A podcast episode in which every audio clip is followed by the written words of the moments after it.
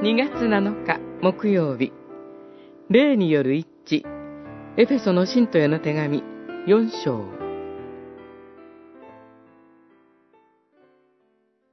ついには私たちは皆神の子に対する信仰と知識において一つのものとなり成熟した人間になりキリストの満ち溢れる豊かさになるまで成長するのです。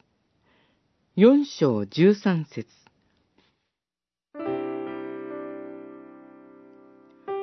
私たちは神の憐れみと深いご計画のもとに招かれ、イエス・キリストにあって神の子とされました。私たちはイエス・キリストを主と仰ぎ、しもべとして主の招きにふさわしく歩むことが求められています。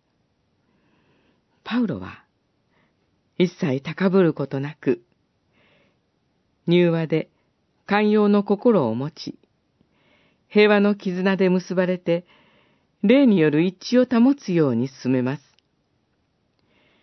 イエス・キリストご自身がこのような地上の生涯を歩まれました。私は柔和で謙遜なものだから、私の首輝きを追い、私に学びなさい。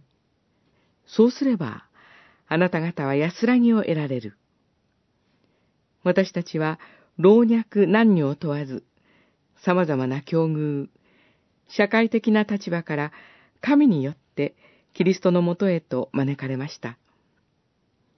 私たちが真に一つになるためには、霊による一致を求めなければいけません。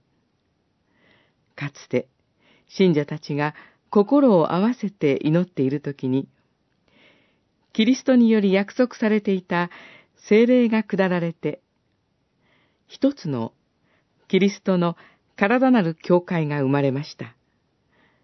今も私たちが一つになり、キリストに似るものとなるためには、精霊に導かれて、祈りを共にすることが必要なのです。